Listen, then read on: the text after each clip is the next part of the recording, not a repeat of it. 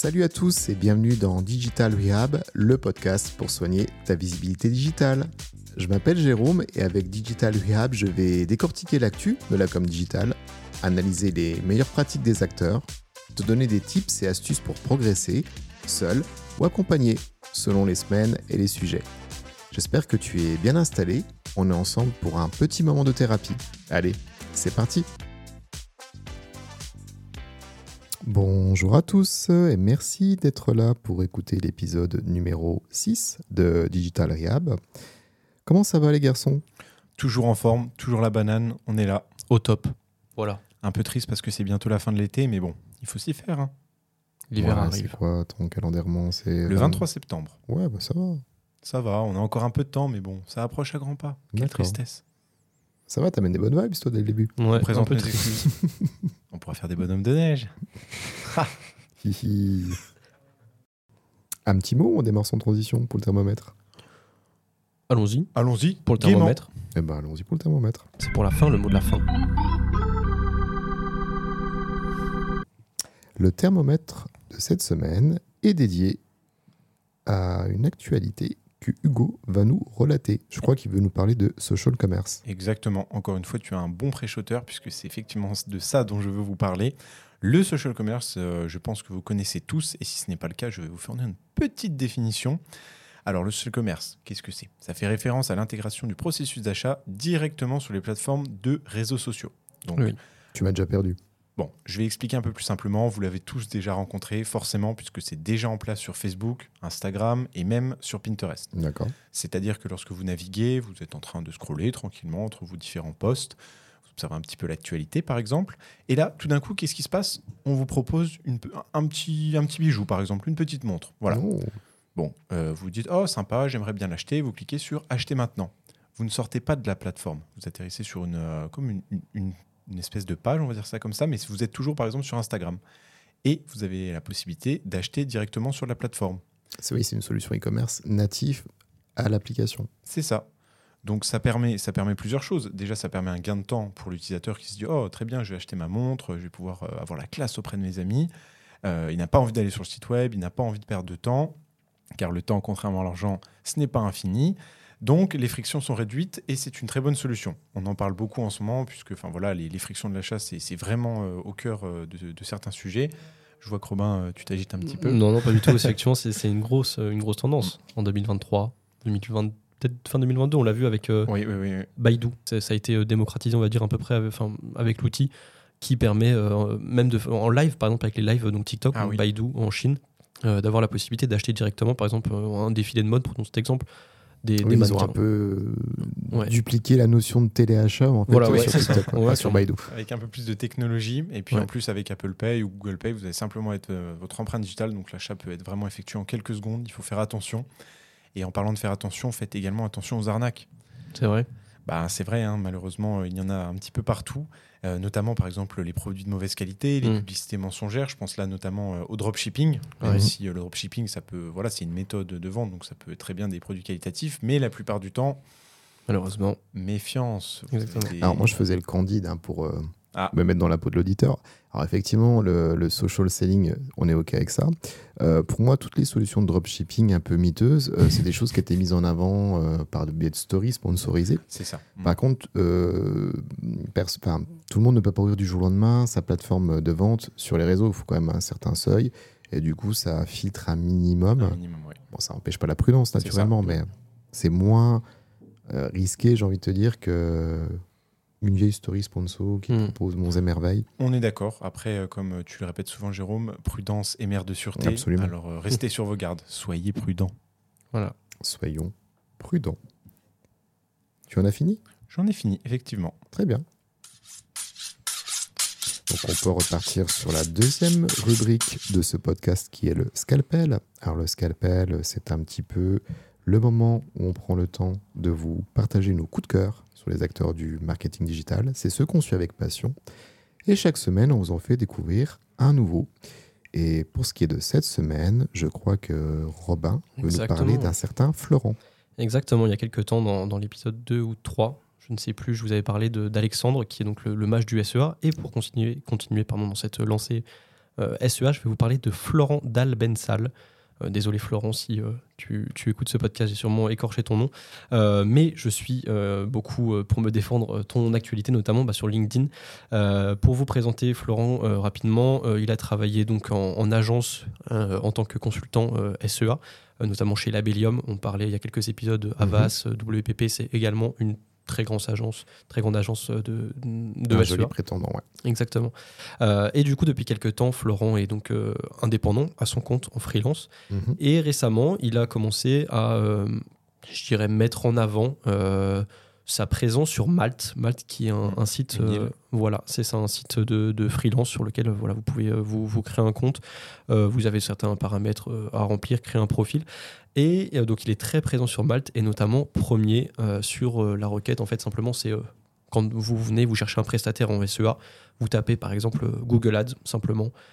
Il apparaît premier sur euh, cette requête. Oui, On il, sait est, que- il est super malteur en fait. c'est ça, exactement. C'est super malteurs qui sont, qui sont les grades justement de Malte. Euh, et on sait que euh, pour être présent sur la plateforme, on sait que effectivement pour être premier euh, sur ce genre de requête et de page, c'est très compliqué. Il c'est faut avoir enchaîné l'émission. Exactement. Oui, effectivement, pour les personnes qui débuteraient éventuellement en freelancing, vous allez établir des missions Ouais. et suite à la fin de ces missions, demander à vos clients un retour d'expérience, un avis. Au fur et à mesure que vous collectez des avis, euh, positifs forcément, Ouais. euh, bah, votre score, entre guillemets, de malteur va progresser. Ouais. Et c'est vrai que Florent est un petit peu le... Bah, je dirais le référent sur, euh, sur Google Ads en SEA en général. C'est le quoi. bon terme. Ouais, ouais, clairement. Donc voilà, euh, il a commencé à une, une vraie brand autour de, de cet outil euh, qu'il promeut à sa manière sur LinkedIn. Il a d'ailleurs ouvert une masterclass à ce sujet. Il vous propose de vous accompagner voilà, dans, dans la création de votre profil pour l'optimiser euh, sur bah, peu, importe, peu importe la requête. Mais voilà, il délivre de très bons conseils remplis de valeur pour euh, bah, voilà, correctement se positionner. Donc s'il y, y a quelques indépendants parmi vous euh, qui veulent voilà, ces services, il propose euh, voilà, de l'accompagnement sur Malte, mais également si vous cherchez des conseils, des tips en SEA, toujours voilà, très intéressant, tout comme Alexandre, beaucoup de valeur, très sympa. Et voilà, il a une chaîne YouTube aussi que je suis, dans lequel Ouais, récente, ouais, que je documente, enfin que, que, que je consomme pardon, depuis, euh, depuis quelques temps. Mm. Voilà, qu'il alimente régulièrement. Donc euh, on lui donne de la force. Et Florent, si tu passes par là, au plaisir de te recevoir un jour. Voilà. Avec grand plaisir, Florent. Alors oui, effectivement, euh, au même registre que vous avez des personnes qui peuvent vous, apprendre à optimiser votre présence sur LinkedIn, et ben, son rôle à lui sera de vous vendre sous votre meilleur visage euh, sur Malte. Exactement. Oh, serait-ce l'heure du bloc Exactement. Je crois bien, oui. Et les gars, vous dormez ou quoi On ne dort pas du tout, mais il ne faut pas faire de bruit dans le bloc. Vous pensez aux patients. Et mettre sa Charlotte. Le patient arrive. Il s'agit Ah, il s'agit de. du SEO.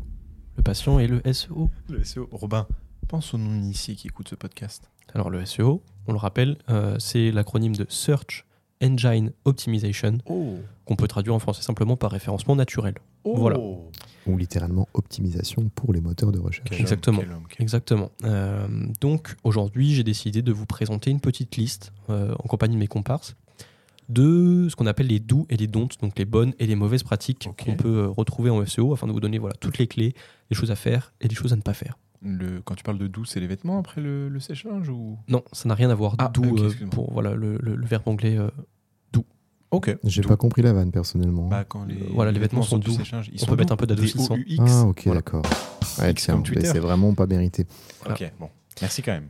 Alors, le premier élément, on va commencer par les doux, donc les, les bonnes pratiques. Ok. Euh, je compte sur vous, messieurs, Très pour bien. me donner, euh, si vous avez un moment, je vous interrogerai peut-être avec euh, Oh, une petite. euh, voilà, pression. si Mhm. vous avez une- un petit tips pour nos auditeurs. Je vais commencer personnellement avec euh, le contenu.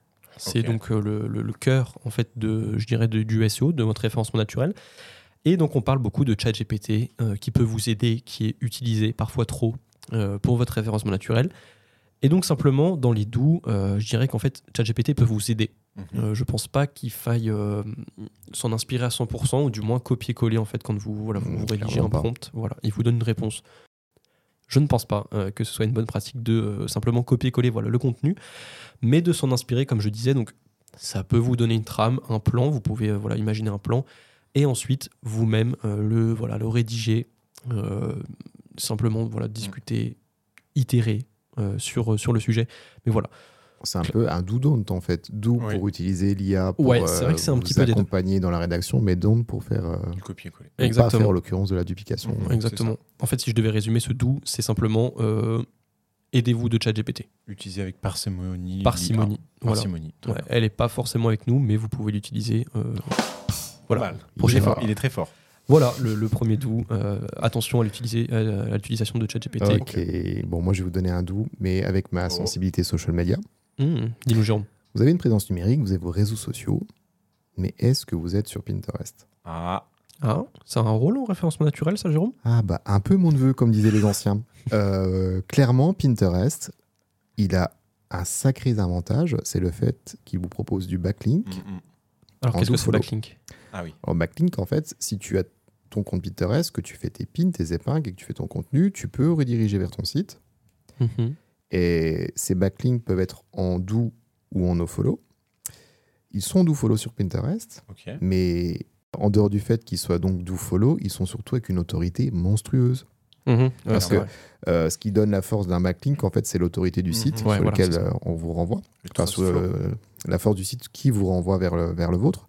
Mais par contre, voilà, euh, avec la puissance de Pinterest, en termes d'autorité, je pense qu'on est au top. Ouais, clairement. Donc, euh, si vous avez un travail d'optimisation euh, SEO, pensez sérieusement à intégrer euh, Pinterest. Et en plus, si vous êtes créateur de contenu, forcément, avec vos réseaux, mais que vous manquez de temps pour être très récurrent, il y a une grosse fonction, pas plutôt une fonction, mais une caractéristique de Pinterest qui est que la durée de vie moyenne de vos posts se compte en semaines.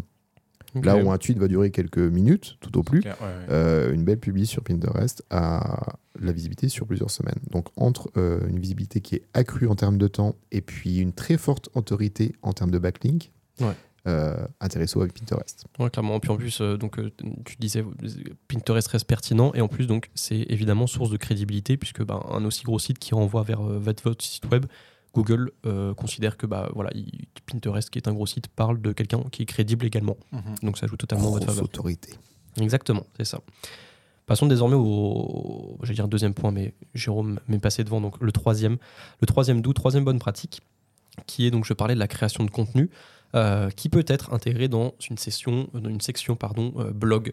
C'est vrai Ah qu'on on voit beaucoup euh, bah, de sections blog, de pages blog sur les sites internet. Alors Mhm. Souvent, euh, ça a une double utilité. Les entreprises ne font pas, ou rarement, je dirais, du blog par plaisir. C'est simplement que ça, alors, ça- peut évidemment vous permettre d'asseoir votre crédibilité. C'est l'un des aspects que je, je voulais aborder. Mais voilà, en fait, avoir une section blog sur votre site, ça va vous permettre de créer du contenu qui sera donc crédible. euh, vous serez crédible auprès des internautes qui vont vous trouver et également auprès de Google. En fait, vous allez voilà, y tirer, euh, vous allez euh, communiquer, partager, écrire sur des sujets que voilà, vous trouvez intéressants, qui sont pertinents par rapport à votre, avec- à votre activité. Et donc, vous allez tomber, euh, enfin voilà, Google, les robots de Google, quand ils vont passer sur votre site, vont trouver que vous êtes crédible. Alors, justement, voilà, pour être crédible, ne copiez pas le contenu, euh, ne n'utilisez pas le copier-coller de ChatGPT. On va le revoir euh, après dans les dontes. Mhm. Mais voilà, euh, la section blog qui a une double utilité, ça témoigne voilà, de votre expertise et en plus, ça vous permet de vous positionner sur certains mots-clés.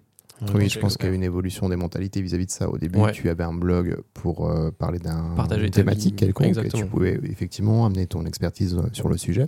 Mm. Mais euh, je pense que ces créateurs de contenu sont partis vers des solutions plus vidéo, Ouais, je pense aussi. ouais. Et actuellement, je dirais que le blog, euh, c'est vraiment pour travailler le référencement de ton site. Donc, tu je suis des mots-clés, tu peux amener de la valeur, effectivement, Mhm. Mais en étant complètement transparent, je pense que la grosse, grosse majorité des articles de blog qui sont rédigés maintenant, c'est uniquement Ouais. pour bosser le SEO de ton site. Ouais, Ouais, clairement, en fait, c'est vraiment l'endroit parfait pour tout optimiser. C'est-à-dire que je reprends un exemple que j'ai donné dans le précédent épisode qui est celui du fleuriste. Euh, si vous êtes un fleuriste, euh, vous vous positionnez, enfin voilà, vous créez un article de blog sur par exemple euh, comment, euh, comment s'occuper d'un géranium. Prenons le géranium.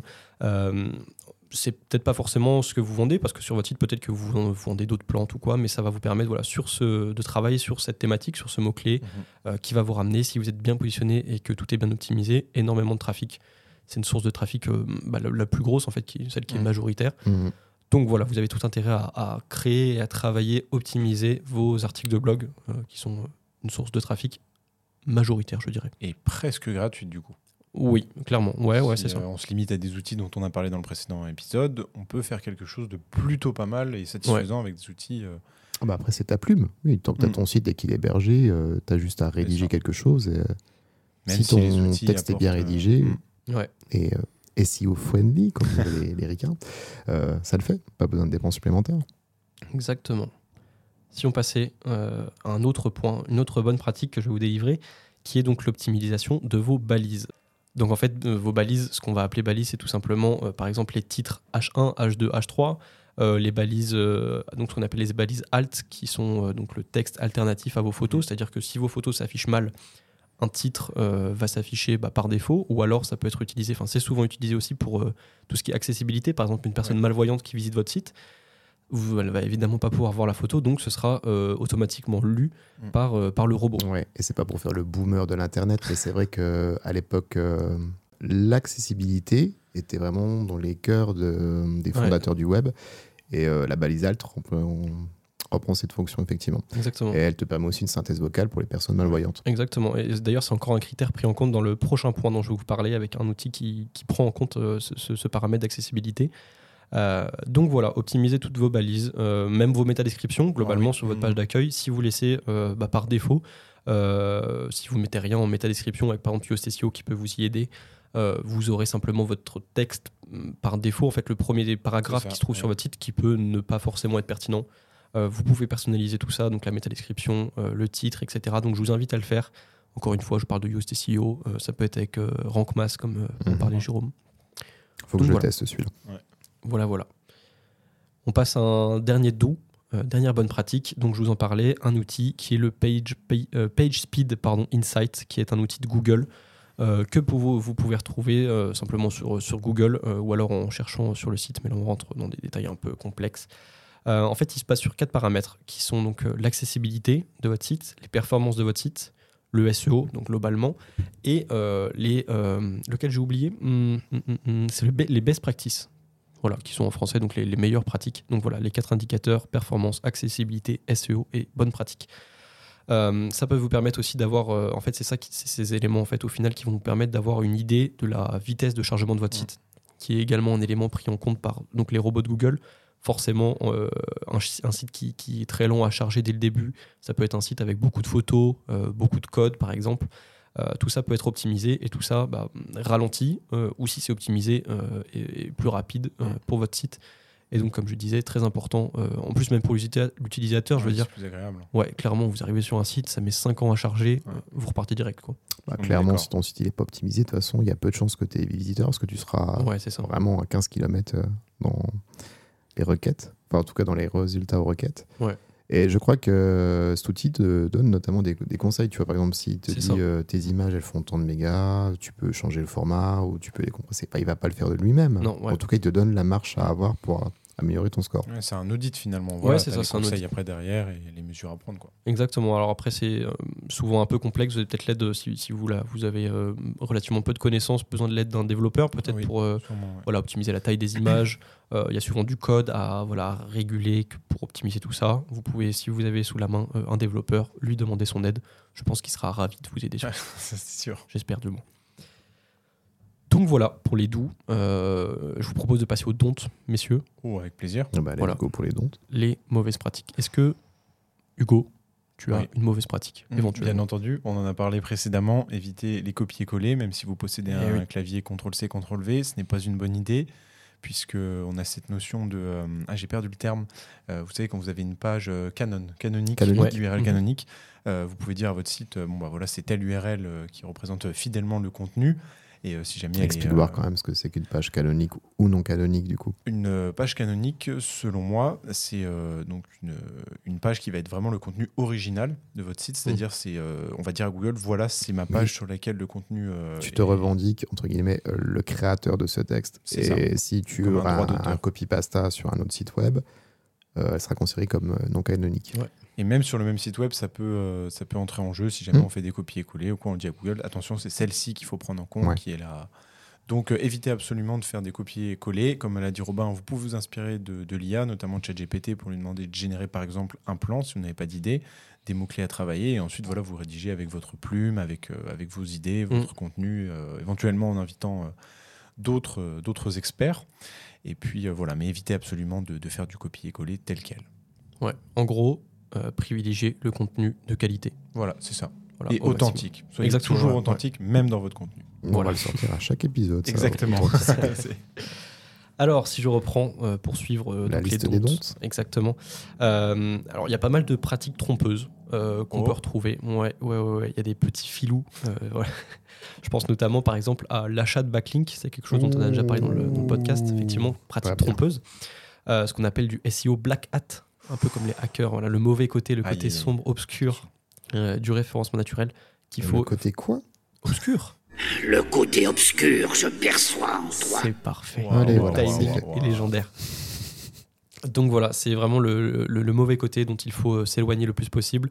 Donc l'achat de backlink, euh, on vous a déjà expliqué ce qu'était un backlink, je me Mm. permets de le refaire. Oh. Voilà, en fait, c'est un lien euh, simplement mm, qui vient d'un autre site, euh, qui ramène vers votre site. Rapidement expliqué. Attention à ce qu'ils soient en follow. Voilà, exactement. Peux-tu en dire davantage ou peut-être que tu avais prévu d'en parler? Je te laisse le faire. Oh, quel honneur Euh, Pensez bien, euh, lorsque vous faites un backlink euh, donc, que vous n'avez pas acheté, euh, admettons que vous rédigez un article en tant qu'invité sur un article, sur un site, peu importe, pensez bien à vérifier dans, dans le code que la personne qui a mis le lien vers votre site l'ait fait en follow, c'est-à-dire qu'il peut mettre en no follow, euh, ce qui n'indexera pas et dira au robot de Google de ne, pas, de ne pas prendre ce lien en compte. Donc euh, pensez bien à vérifier ça parce que, comme l'a dit Robin, les petits filous sont partout. Donc euh, méfiez-vous de ces derniers. Donc voilà, donc euh, en plus, euh, pour revenir sur le point, vous trouverez, euh, je vais dire relativement souvent, pas vraiment, mais vous allez trouver des solutions achat de backlink qui sont souvent pas pertinents. En fait, globalement, c'est- vraiment pas intéressant. Enfin, je veux dire, vous allez peut-être devoir échanger avec voilà, des secteurs.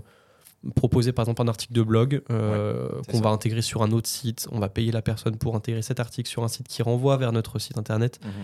Globalement, euh, soit Google s'en rendra compte, soit euh, enfin globalement. même, c'est pas pertinent. Voilà, quoi. mauvaise pratique. Si les mecs sont pas dans ton cœur d'activité, Voilà. euh, et si c'est de la multiplication, ou si c'est ce qu'on appelle une ferme à lien, enfin c'est Ouais. en termes d'autorité, comme j'en parlais avec Pinterest, là ton autorité elle a chier, Exact. si je puis me permettre. Mm. Donc du coup, la qualité de ton backlink, si c'est pour payer pour ça, c'est comme l'achat de followers en fait. Ouais, quoi. c'est ça. Mm. Euh, Après, je nuancerai quand même en disant qu'il y a certains sites qui font les choses bien. Tu, tu peux regarder le Trust Flow, c'est-à-dire Mm. l'indice de confiance de, de certains Ouais. sites, euh, s'ils sont en rapport ou pas avec ton domaine d'activité. Mais là, on se rapproche plus que de l'article invité que véritablement de l'achat de backlink. Ouais. Mm. Donc, euh, faites attention et privilégiez plutôt l'article invité euh, de manière Voilà, euh, c'est ça. Non payante, on va dire. Ouais. Et pour euh, parler d'un outil, par exemple, vous avez donc on, on parlait de SEMrush encore une fois dans l'épisode précédent. Euh, mais si vous possédez l'outil, vous avez la possibilité de voir tous les backlinks euh, sur lesquels, enfin mm, tous les sites qui renvoient vers votre site, donc tous vos Mhm. backlinks au final, avec justement ce que parlait Hugo, le trust flow. Euh, donc voilà, savoir est-ce que c'est crédible, est-ce que le site est pertinent par rapport à votre activité. Je crois même qu'il parle de toxicité. non, Ouais, c'est ça. Ouais, ouais, ouais, exactement. Voilà, voir si ça nuit euh, ou si ça joue en faveur de votre site internet. Voilà, voilà. Messieurs, Ok. on passe à un nouveau don. Avec plaisir. Là, vous commencez à avoir une liste euh, Long comme le bras. Exactement, long comme le bras. J'espère que vous avez le bras long. Voilà. Très bien. Euh, alors, nouveau don, euh, j'ai marqué ne pas ignorer vos pages 404. C'est vrai que sur un site, alors si vous avez un site euh, avec, je dirais, peu de pages, euh, en général, ça risque relativement peu d'arriver. Mais si vous avez un site, par exemple, avec, euh, voilà, que ce soit un e-commerce ou non, à partir du moment où vous commencez à avoir beaucoup de pages, euh, vous pouvez euh, à un moment faire une manipulation, changer, que ce soit vous, un développeur, voilà, vous êtes mal euh, coordonné, un URL de page qui, euh, qui change. Alors ça, ça va nuire non seulement à vos utilisateurs, voilà, ils vont naviguer sur votre site, tomber sur une page 404, donc une page introuvable au final, ça va nuire à leur expérience utilisateur, et en plus, Google le voit. Mm, mm, mm. Voilà, Ouais. Google vous voit. Alors tu parlais développeur, je vais essayer d'avoir un contexte un peu plus, euh, c'est euh, comment dire, euh, retail, un peu plus artisanant. Ouais, Tu as ta boutique de mode, j'avais parlé d'une, je crois, une Sylvie, une Brigitte, enfin une personne sur Dijon là, qui avait sa boutique de prêt-à-porter. Elle a son petit site où elle va faire euh, une petite page solde d'été. Et effectivement, euh, si euh, la saison suivante, elle ne reprend pas cette page en la réactualisant, mais qu'elle la met en Ouais. brouillon ou la supprime et qu'elle recrée une nouvelle page, euh, il y aura forcément dans Google une trace euh, de sa Mhm. page solde d'été sur la saison précédente. Internet n'oublie rien. Internet n'oublie rien. Et du coup, bah là, une bonne pratique euh, pour ces personnes-là, bah, c'est juste de mettre la page en brouillon, Mm. quand la période est terminée et par contre de la réactualiser et non pas en Mm. créer une nouvelle. Ou même, à la rigueur, si par exemple elle fait une promotion euh, de, de l'été à l'hiver, faire une redirection 301 euh, depuis la page. euh, Voilà, donc t'imagines que Ouais, là, Sylvie qui a sa boutique de chaussures, la je redirection me ferai un 301. plaisir d'aider Sylvie euh, dans ses redirections Donc, 301. écoute, Sylvie, si tu as besoin de conseils pour les 301. Il y a le numéro du go dans la description. Allez, on passe au dernier dont. Je vous propose, messieurs, euh, on parlait dans la première partie les bonnes pratiques des images avec euh, les balises alt, les textes alternatifs. Euh, les images qui sont très importantes à optimiser, que ce soit la taille, la balise alt, parce que évidemment, j'en parlais dans la première partie. Une image, par exemple, vous prenez une, superbe image avec votre superbe appareil photo euh, 4K Full HD et vous la mettez en euh, 300 par 300 sur un site internet. Ça va ressortir pixelisé, l'image trop lourde, Mm. ça va ralentir votre site, euh, voilà, que des mauvaises choses. Donc euh, voilà, il y a des extensions, par exemple, euh, je sais que sur WordPress, euh, il y a Imagify, donc Mhm. Imagify. C'est ça. Après, attention à passer par le site internet parce qu'Imagify, euh, petit côté technique, il les met en cache pour l'utilisateur. Donc, il réduit leur poids quand ils arrivent. Ouais. Mais il faut aussi les réduire avant de les importer. Comme ça, Voilà. on réduit euh, des deux côtés. Et, euh, Oui, le bien. stockage de, de ton serveur, en fait. Exactement. Voilà, ça. bonne pratique du Go. Le serveur, euh, pas le serveur du restaurant. hein. Attention. Ah, bien sans vif. Excellent. Donc voilà, je pense qu'on a fini avec, euh, avec tout ce qui est euh, doudonte. Vous avez une- un large panel de Mm. bonnes pratiques, mauvaises pratiques. Si vous avez encore des questions, euh, on serait ravis, du moins je serais ravi personnellement de vous aider. Les gars, On est tous ravis. Voilà. Tous ravis. Y a Est-ce que tu es ravi, Jérôme Mais moi, je suis plus que Ah, ravi. voilà, il y a nos numéros, euh, celui- surtout celui d'Igo dans, Ouais, la- dans la description. Vos problématiques de 301. Voilà, c'est ça. Exactement. Hugo, c'est le 06 301. 301. 300. 3 à 100. euh, 300.